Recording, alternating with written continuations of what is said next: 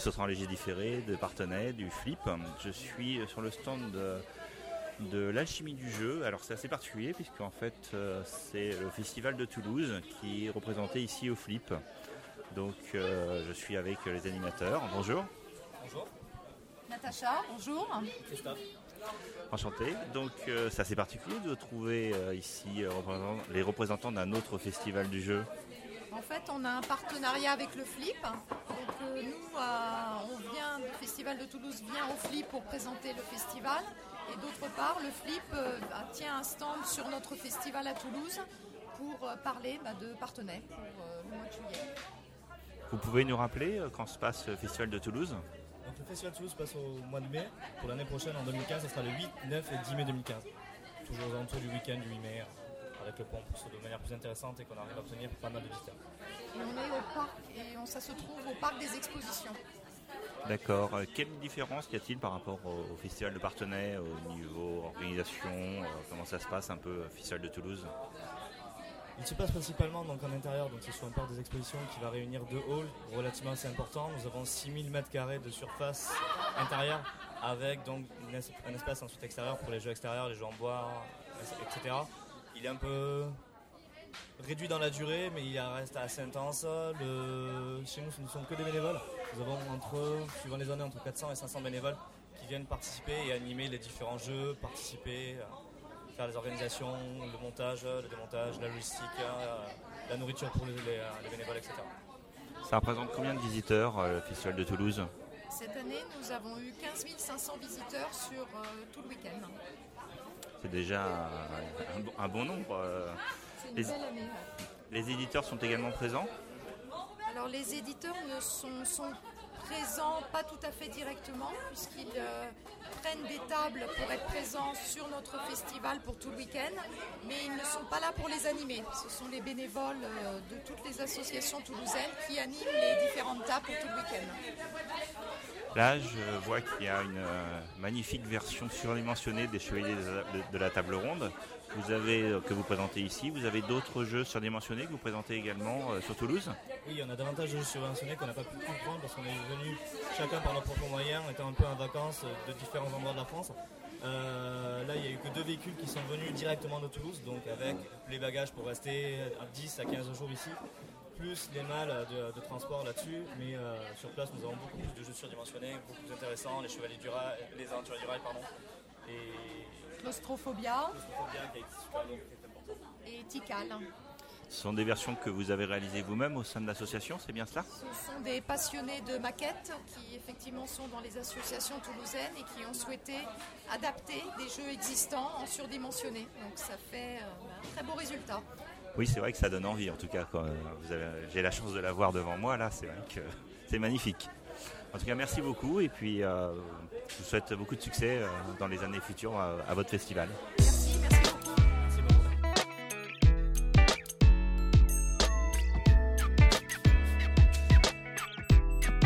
Bonjour, toujours à Partenay, je suis en compagnie de Marty Le Rouge, un joueur euh, connaisseur, habitué des nombreux festivals et qui est donc présent aujourd'hui euh, au Partenay. Bonjour Marty. Bonjour à tous, donc heureux d'être interviewé aujourd'hui donc sur ce festival de Partenay. Alors ça fait longtemps que tu viens à Partenay donc euh, je suis venu la première fois, enfin j'avais prévu de venir il y a quelques années, mais là donc je suis venu en famille il y a 4 ans pour la première fois, je vais dire, puisque c'était un petit peu, bon comme dit, je suis de Strasbourg, et de venir dans le Grand Ouest, c'est toujours un petit peu délicat. Quoi. Ah, de Strasbourg, ça fait effectivement euh, un bon voyage pour venir à Partenay, presque plus long que pour aller à Essen, je suppose. Effectivement, donc euh, de Strasbourg, on a plus facile à aller Nuremberg, à Berlin, enfin bon, Berlin un peu plus loin, mais euh, Nuremberg et Essen sont plus proches que Partenay. Quoi. C'est un peu un décompte, voire même Cannes est excessivement loin de Strasbourg. Le centre, je veux dire, tout est décentré. Quoi. Partenay, qu'est-ce que tu en penses par rapport à d'autres festivals ludiques que tu as, eu l'occasion de faire? L'avantage de Partenay, c'est que c'est un village ludique. Ce n'est pas un festival avant tout, ce n'est pas une foire, ce n'est pas un, marché, c'est une ville dans comment, qui est entièrement consacrée au jeu pendant dix jours. Donc effectivement, ce qui est bien, c'est qu'on voit pour la famille, les enfants, dans chaque coin de rue, il y a des boutiques, on peut emprunter des jeux. Donc derrière Partenay, ça reste une, ville historique. Donc pour les non-joueurs, on peut encore un petit peu peuvent faire du, comment, de la visite touristique historique, j'allais dire. Mais l'avantage également, c'est l'ouverture, j'allais dire à 14 h qui permet pour tous les gros grands joueurs, je veux dire que certains sont, de commencer la journée à 14h, de pouvoir la finir à 3-4 heures du matin, d'avoir quand même une matinée de sommeil et pouvoir rattaquer à 14h. Parce qu'officiellement, les soirées finissent à minuit, mais j'ai cru comprendre qu'elles avaient tendance à se prolonger assez tard, finalement, dans, la matinée. Ben, disons que dans tout comment, festival de jeux, quel qu'il soit, il y a des animateurs ou des salariés. Euh, eux sont là pour accueillir le public. Il ne faut pas oublier que ces personnes-là veulent jouer également. Donc généralement, ben, elles sont tenues d'être derrière un stand jusqu'à 17h, 18h, 20h, 21 voire minuit. Mais pendant ce temps-là, elles, travaillent en tant que bénévoles ou en tant que salariés. Et euh, donc moi j'y viens en tant que touriste et en tant que joueur, mais il faut penser également à l'ensemble des animateurs qui sont là pour accueillir l'ensemble des joueurs et qui eux veulent aussi jouer. Et l'ouverture, c'est ce qu'on appelle le off pour eux. Donc en dehors de l'arrivée du public, ils ont leur partie euh, personnelle, donc effectivement. Donc hier soir, on a commencé à minuit jusqu'à 5h du matin. D'accord, merci beaucoup Marty. Et puis bon retour hein, sur Strasbourg.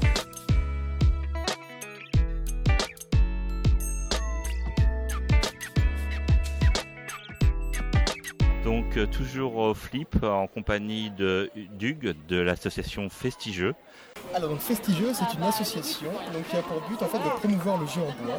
Donc nous faisons des prestations avec ces jeux en bois. Donc on a un petit peu de tout. Ce sont principalement des jeux surdimensionnés bien entendu. On a des jeux de stratégie, des jeux d'adresse, de réflexion, des jeux qui viennent d'à travers le monde, des cinq continents. Et donc voilà, notre principe à nous, c'est d'installer les jeux et de faire jouer les gens, tout simplement. D'accord, vous avez des jeux modernes et des jeux anciens ou c'est plutôt des jeux anciens? Il y a bien entendu un peu de tout, mais principalement des jeux anciens, bien entendu. Donc on a des jeux comme la grenouille, le jeu de la grenouille qui est un jeu du Moyen-Âge qui représente souvent appelé le jeu du tonneau également, qui très connu, qui était dans nos, dans nos foires il y a 70 ou 80 ans, qui représente avec la grenouille le roi par exemple que l'on doit nourrir, le petit moulin sur devant le meunier, les ponts, les passages avec les taxes qu'on devait habiter. Donc voilà, des jeux qui viennent de France et d'ailleurs, comme je disais, principalement anciens bien entendu, mais des jeux récents aussi en termes de, volume, j'ai l'impression qu'il y a beaucoup de jeux présentés. C'est combien de jeux à peu près? Alors euh, actuellement, nous devons tourner avec en moyenne 70-80 jeux à peu près. Donc on a beaucoup de choses, des jeux de plateau, euh, des jeux de défis, des jeux d'adresse. Et donc là, à peu près, on a à peu près 80 jeux, je crois. Vous êtes basé où? La compagnie elle-même, donc l'association est basée à Grenoble et après il y a deux antennes qui permettent de couvrir le territoire. Vous venez euh, tous les ans à Partenay pour faire votre présentation euh, Pour ma part, c'est ma première participation en tant qu'animateur. Euh, il me semble que l'association est déjà venue il y a quelques années, combien je ne peux pas vous dire, mais ils, sont déjà, ils ont déjà intervenu sur cette manifestation. Mais donc là, voilà, ça faisait quelques années tout de même que nous n'étions pas venus ça a l'air d'être un beau succès vu le monde euh, qui est présent. Ça me amplis. depuis 4 jours, donc c'est la quatrième journée aujourd'hui, ça n'a pas des amplis, donc c'est une très bonne chose, on est vraiment ravis. C'est pour nous un réel plaisir aussi de pouvoir animer des jeux avec beaucoup de public présent, c'est toujours plus sympathique. Si des personnes voulaient vous contacter pour organiser des animations, des présentations, comment ça se passe? Alors c'est bien entendu toujours possible, on dispose de cartes de visite bien entendu, et il est également possible de s'inscrire, donc on a un petit bouquin donc à côté de notre communication, donc à côté d'un de, de pub qui permet de montrer tous les espaces en fait, que Festige propose. Il y a également donc, la possibilité de noter son nom pour que la compagnie donc, puisse rappeler les gens concernés. D'accord. Pour ceux qui écouteraient cette chronique sur le site, euh, il y a peut-être un site web ou une adresse email euh... Bien entendu, bien entendu, bien entendu. Il suffit de taper Festigeux donc, euh, sur notre moteur de recherche favori et on tombe directement sur le site Festigeux. D'accord. Ben, merci Hugues en tout cas pour cette présentation et puis euh, bonne continuation. Merci.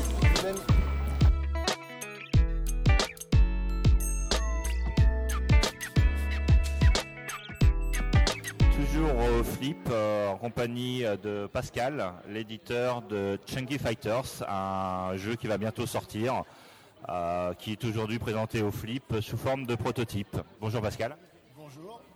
Est-ce que tu peux nous en dire plus sur ce jeu Chunky Fighters? Alors Chunky Fighters, c'est un jeu qui a été euh, créé par un Américain du nom de Nicolas Hayes, qui habite Los Angeles. Le jeu existe depuis 2007 en version Premium Play sur le site de BGG, Border Game Geek. Et il a déjà créé, il a déjà eu une petite communauté et nous on l'a découvert il y a trois ans. Quand je dis nous, c'est moi et mon collectif euh, qui lui s'occupe de chercher les petites pépites. Et quand on a vu que ce jeu, euh, malgré son, ancienneté entre guillemets et sa communauté n'avait jamais été édité par un, éditeur professionnel, on s'est dit que c'était l'occasion. Nous, il nous a beaucoup plu, même si les règles américaines étaient très simplistes. Et donc euh, on l'a acheté à, Nicolas et euh, on a rajouté quelques, petites euh, touches, on va dire, à la française pour le rendre un petit peu plus stratégique et minimiser la chance au des choix judicieux des, joueurs. En premier lieu, c'est un jeu de dés et d'affrontement de personnages au sein d'une arène en quelque sorte. Tu peux nous en dire un peu plus sur les mécanismes? Bien sûr, c'est un jeu donc oui d'escarmouche euh, chaque euh, combattant, chaque fighter est, euh, décomposé en trois parties, 3D qui forment son corps, la tête, le torse et les jambes. D'ailleurs, chunky ça veut dire morcelé, donc chunky fighter, combattant morcelé, voilà. Et il y a un quatrième dé qui vient compléter la panoplie, c'est le dé d'armement, qui peut varier de différentes puissances selon la phase que l'on sélectionne. Donc le but du jeu, bien sûr, c'est de réduire l'adversaire à néant. Donc euh, soit en le décapitant proprement, soit en réduisant ses points de vie au torse à zéro. Sachant que s'il perd ses jambes, il est seulement estoupé, il peut continuer à se, battre. Donc c'est un, jeu où euh, donc on a un dé de localisation, des dés de, dégâts qui correspondent au niveau de la puissance à l'arme qui est sélectionnée. Et euh, la petite touche intéressante, c'est qu'on a deux modes de jeu. On a le mode Survivor à la Highlander, il peut en rester qu'un. Et on a aussi le mode défi, que nous on a ajouté par rapport aux règles générales, aux règles de base. Le mode défi, c'est qu'on a un certain nombre de points à, atteindre pour gagner la partie.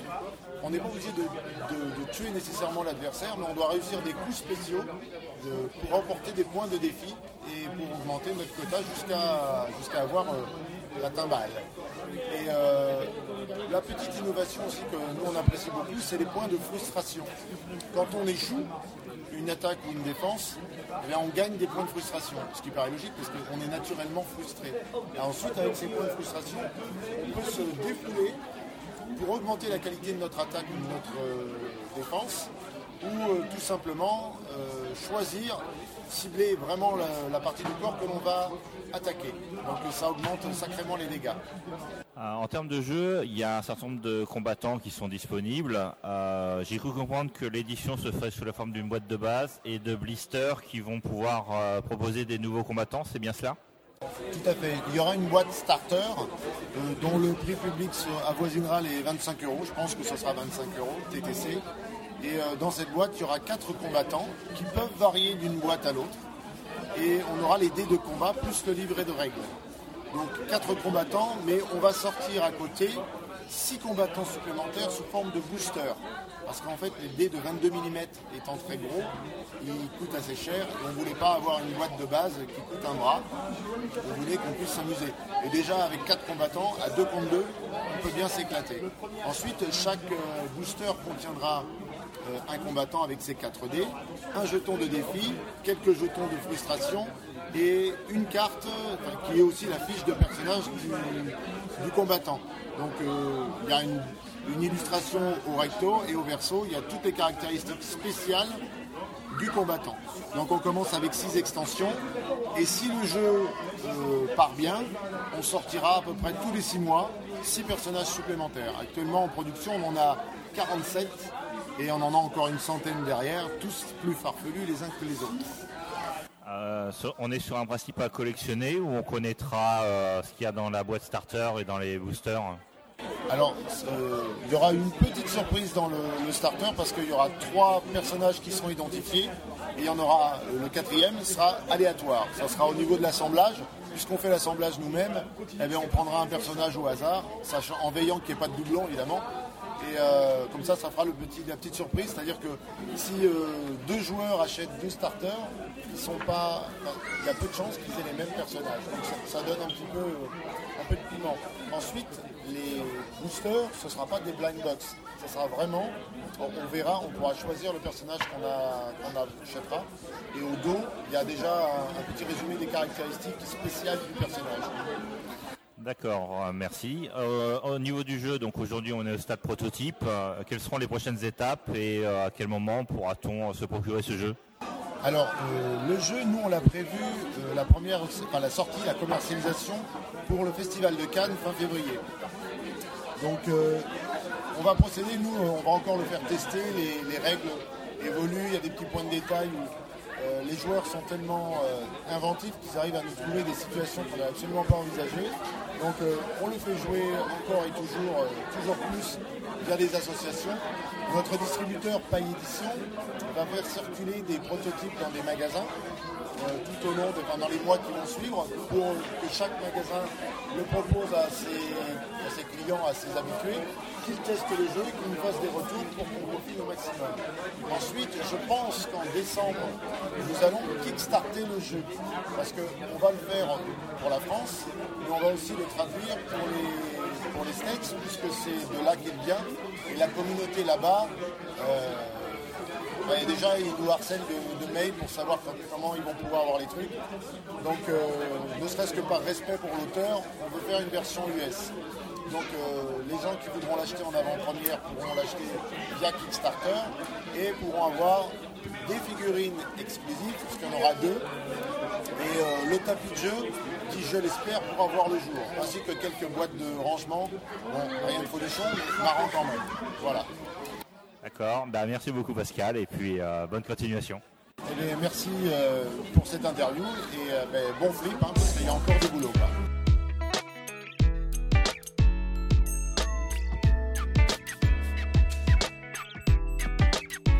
Toujours au flip de Partenay, je suis sur le village des Jeux en bois en compagnie de Clarisse, une animatrice du village. Bonjour Clarisse. Bonjour.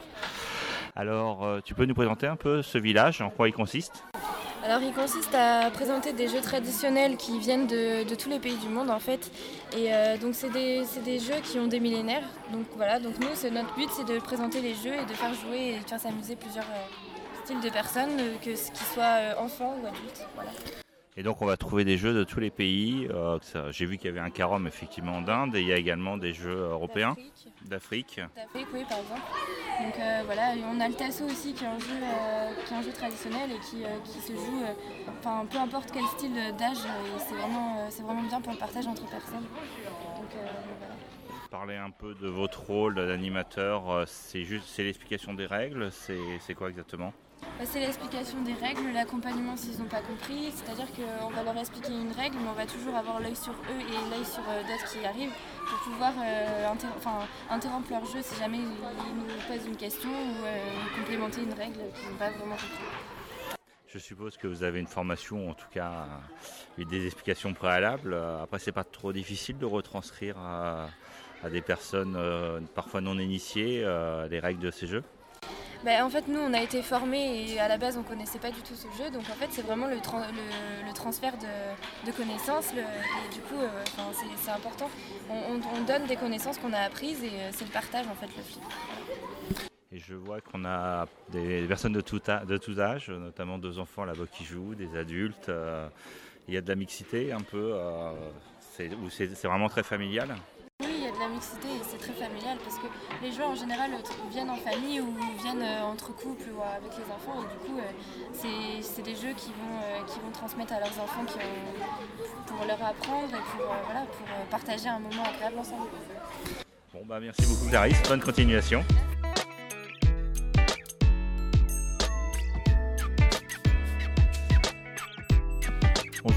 Toujours euh, sur le flip de Partenay et je suis aujourd'hui avec euh, Xavier qui n'est pas pourtant un, local, qui vient de, Bretagne, de Rennes et qui donc euh, travaille, enfin, à un barrageux qui s'appelle l'heure du jeu.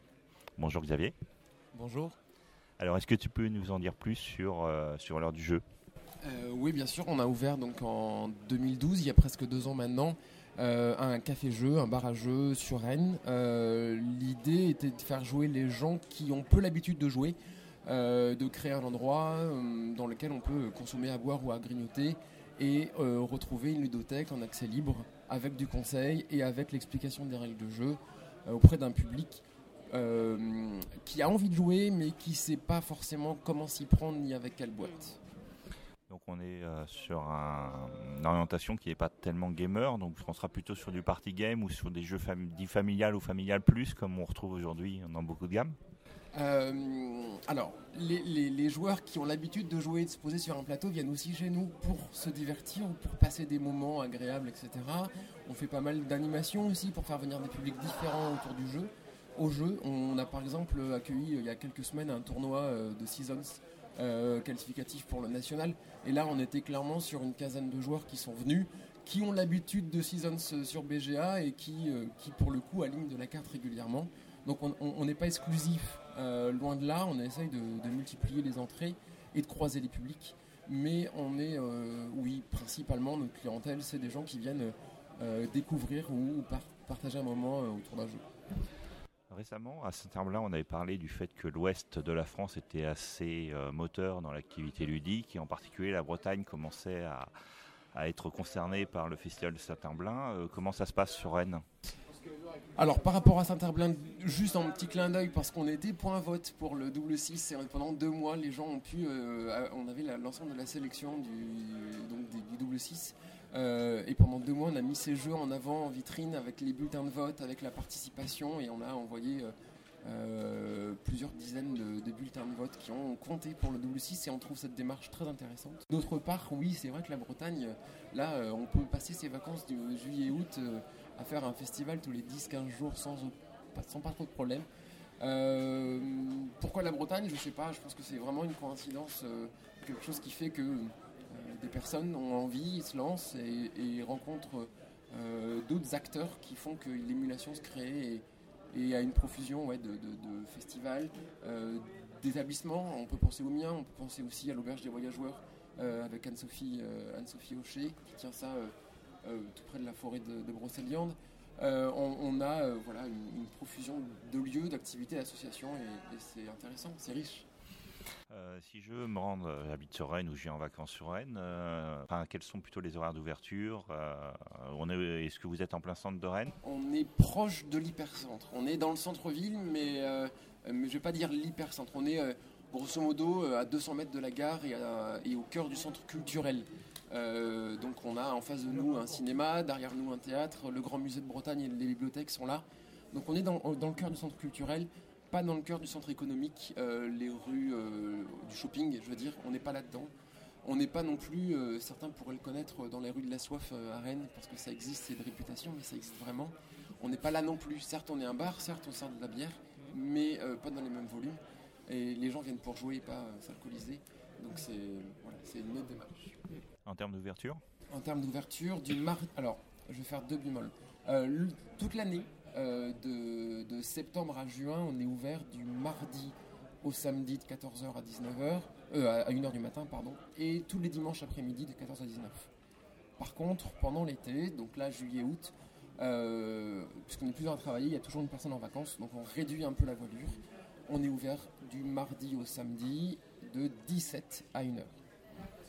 Ça n'empêche que pour ceux qui seraient en vacances dans la région, vous avez la possibilité de trouver un lieu, en tout cas ludique, euh, pour euh, trouver d'autres joueurs et partager votre passion. Un dernier mot peut-être? Un dernier mot, euh, j'ai envie de dire, venez à Rennes, venez en Bretagne et venez jouer avec nous. D'accord. Merci.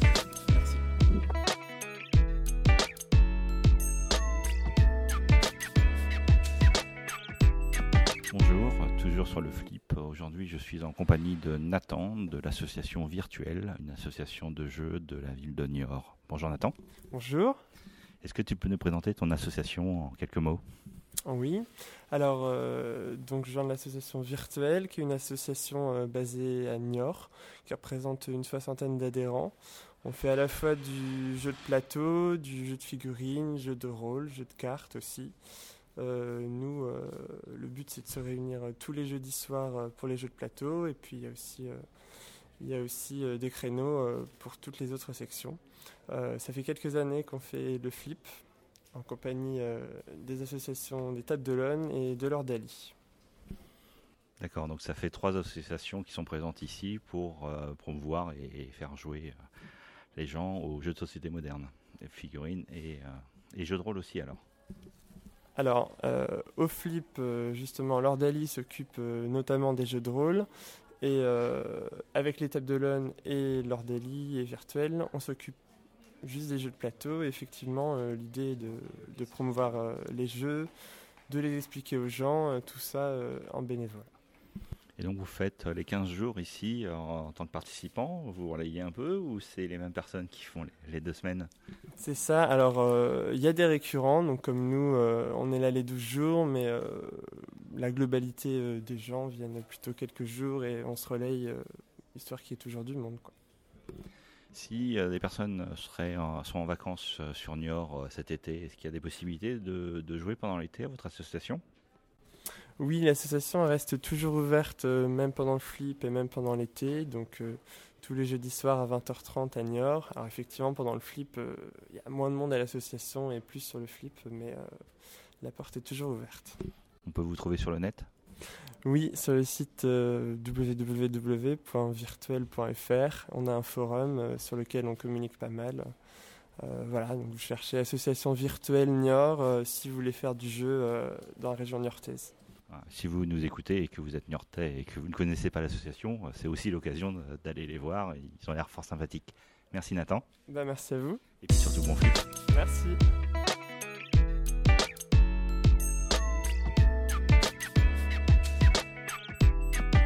Bonjour à tous, je suis en compagnie de Nicolas, un ancien participant au concours de création du flip qui a eu la chance de l'emporter en 2012. Bonjour Nicolas. Bonjour Nico.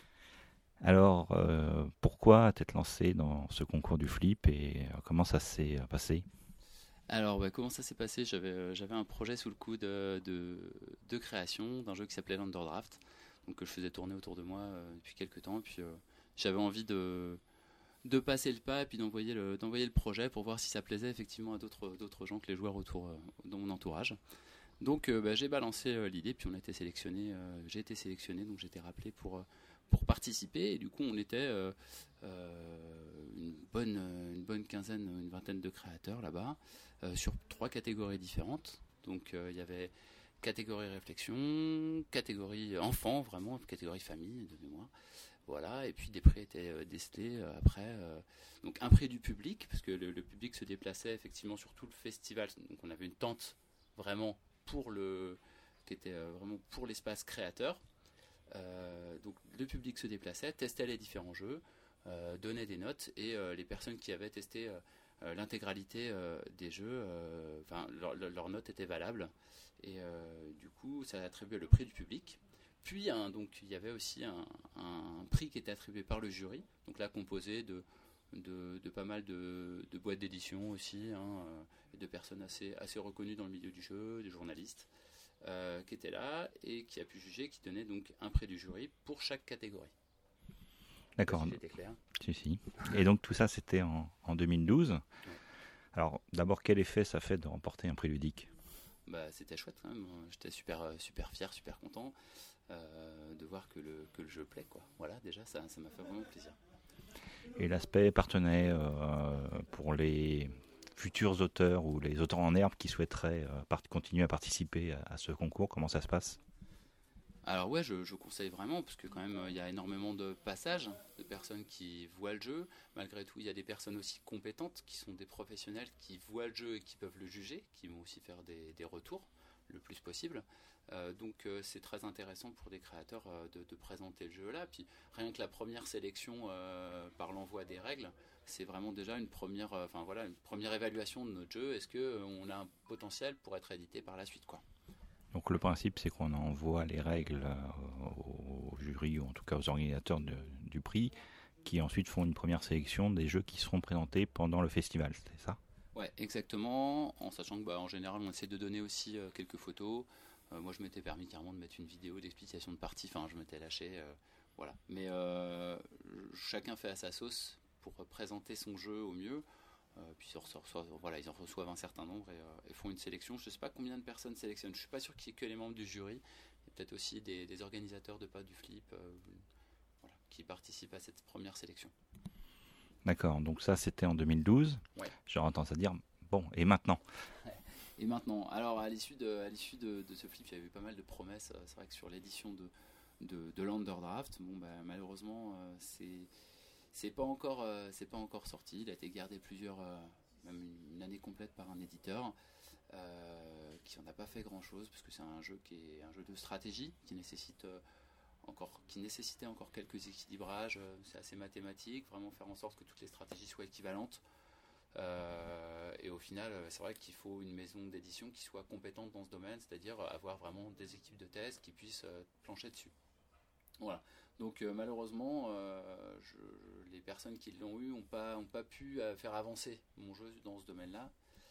voilà, je crois que le jury avait, avait, vraiment vu ce côté, ce potentiel qu'il avait, mais mais euh, il nécessite encore un peu de travail. Donc euh, voilà, pour l'instant, euh, pour l'instant pas d'édition. l'édition change, donc c'est vrai que les jeux de stratégie sont moins édités désormais, enfin les gros jeux.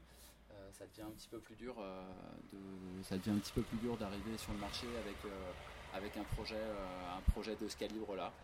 Donc on va voir, on va voir si voilà, j'ai d'autres projets dans la besace. Enfin, avoir gagné des prix, c'est quand même c'est quand ça peut toujours être intéressant pour après présenter des futurs projets. En tout cas, bon courage pour la suite et en tout cas, merci de nous avoir consacré quelques instants. Merci beaucoup.